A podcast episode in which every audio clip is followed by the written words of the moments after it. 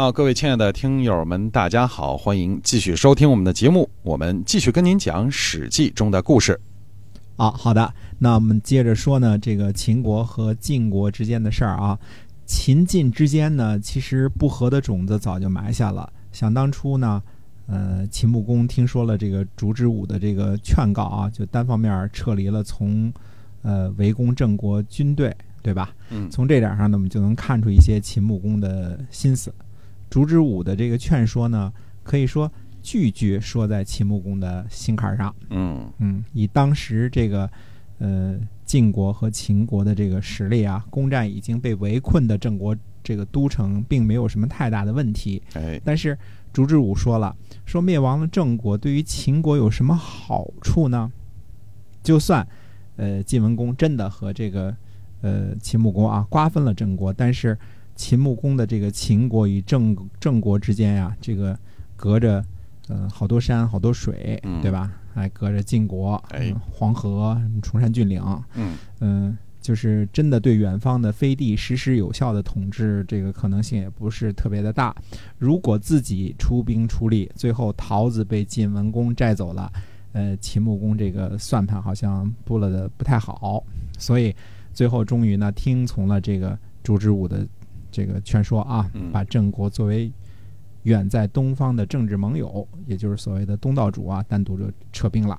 所以秦穆公看到的情形是呢，晋文公在自己和齐国的支持之下呢，呃，顺利的战胜了不可一世的这个楚成王，而且呢，在建土之盟当中呢，呃，荣任了联合国秘书长了，对吧？本来晋国的这个国土面积和战士就比秦国多了不少，嗯。如果再占了郑国，那就太过强大了。所以晋文公呢，我估计拉着这个秦穆公出来打架的时候啊，呃，也只是建立在一种说同盟加上亲戚的份儿上，也并没有，呃，大家没有商量好了，说灭亡郑国之后这个。嗯，怎么分好处啊？这事儿那时候人比较仁德嘛，对吧？开始可能就是冲着打群架来的，是吧？哎，对，就是为了打架而打架的。而且秦穆公这一手这一手扶植起来的这个这个晋文公啊，自己这个女婿兼这个大舅子啊，显然不是以前来求自己帮忙走投无路的那个流亡公子了，而是一只龟山呃。这个老虎，呃，一怎么叫蹬开金锁的蛟龙？如果真的是让这个晋国做大了，恐怕以后秦国真的要沦落到这个被政治协商的地步了，对吧？所以秦穆公也是一只老虎，也是一条蛟龙。这其中的利害关系呢，经过竹之我同学那么一点拨。顿时就恍然大悟，而竹之武同学呢，早就看透了这其中的利害关键了，所以几句话就挽救了几乎遭了灭顶之灾的这个郑国，啊，这就是，呃，能人呢都是有本事的人，嗯，所以公元前六百二十八年的冬天呢，秦国呢留下来帮助守卫郑国的棋子，派人呢捎信儿给秦国，说啊，郑国人呢让他呀。掌管这个都城北门的防卫，如果秦军前来偷袭的话呀，拿下郑国都城几乎没问题。嗯，那秦穆公呢，就此事就去访问简书去了。那简书就说呢，他说动用大军呢，很远去偷袭这事儿呢，还从来没听说过呢。他说大军呢劳顿疲惫，对方如果有所准备，那也是有可能的吧，对吧？嗯，军队呢所作所为肯定能让郑国得知。呃，劳苦一场，谁呃都没得到，军队呢会生怨恨之心的。而且呢，行军千里，怎么可能完全保守秘密呢？哎，那秦穆公呢辞别了之后呢，就找来了孟明氏、呃西乞术和白乙丙，让他们呢从这个呃东门之外就率师就出发了。孟明氏呢是百里奚的儿子，西乞术呢有人说是简叔的儿子，有人说不是。白乙丙呢？据传是楚国白公胜的后代。嗯，这个，呃，这个，这个，这个就是不是白公胜的这个这个后代了，而是说白公胜的这个这个祖先啊。这是这是这是怎么说呢？就是他们是一家子的。嗯那后世的这个战国名将呢，这个白起的祖先，所以这是这是白姓最早的出现的地方嘛。也有人说呢，是简书的儿子。总而言之呢，从《左传》的这个记载的行文来看呢，似乎呢，呃，西起术和白乙丙呢都不是简书的儿子哦啊，都不是啊。那么简书呢，来到了东门，就哭着对这个孟明氏说：“他说呢，我看见军队出发，看不到军队回来呀。”那秦穆公呢就很生气、啊，这这意思就是说我我你这军队出去就回不来了，全军覆哎灭了嘛。哎嗯，秦穆公就绝对生气，就派使者对简叔说：“他说你懂什么呀？如果你只是中等的岁数啊，这个呃中等的这个这个寿算的话呢，嗯就你你坟上的这树都老高了，嗯嗯嗯、而而中寿这个呃这个这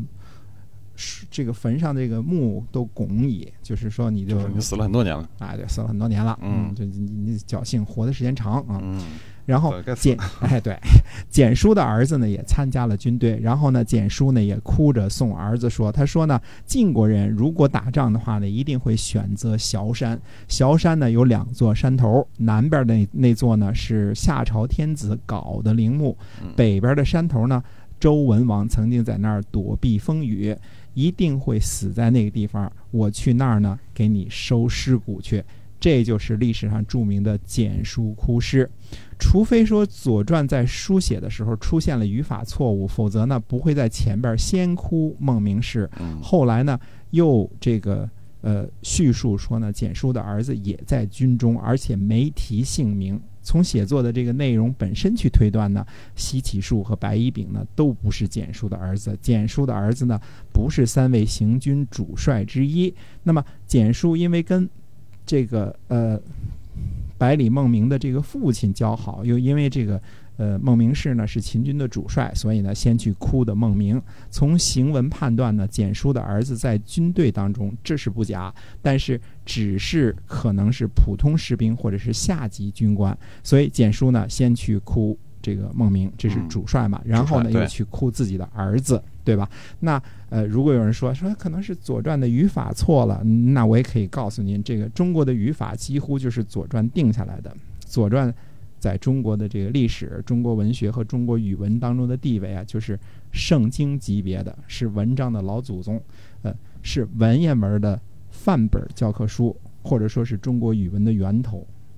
给予这么高的评价啊，嗯一点都不过分。所以估计呢，这个呃，我们不说这个，先不说这个白乙丙啊，这个先不说这个西西书是不是简书的儿子啊，这个先说这个秦穆公看到晋文公呢在东边干的有声有色，心里呢，呃，羡慕嫉妒恨。对，哎，再加上呢，雄霸天下的晋文公已死，于是呢，心思呢开始活动了。呃，秦穆公呢不希望这个晋国和秦国一块儿灭掉郑国，但是对于自己独吞郑国还是很有胃口的。那么秦穆公呢决定组织远征军千里偷袭郑国，而千里偷袭郑国的这个呃依据呢，就是想当初退兵的时候留下来的棋子、杨孙和庞孙这三个将领捎来的口信儿，嗯说他们已经掌握了郑国都城北门的钥匙。哎，那这个时候的秦穆公呢，呃，怎么说呢，就不肯仔细的分析敌情和利弊了，有点听不进去进谏了。啊，呃，很以为自己的这个谋略而得意，呃，几乎是急不可待的，就看着军队呢从东边出发了。这个白发苍苍的简书的哭声啊，嗯、被大军远远的甩在后边了，永远的定格在了秦国都城的东门。大军到底出去之后命运如何呢？那我们下回跟大家接着说。哎，好，我们今天呃《史记》中的故事呢，就先跟您啊聊到这儿啊，感谢您的支持，我们下期节目再会。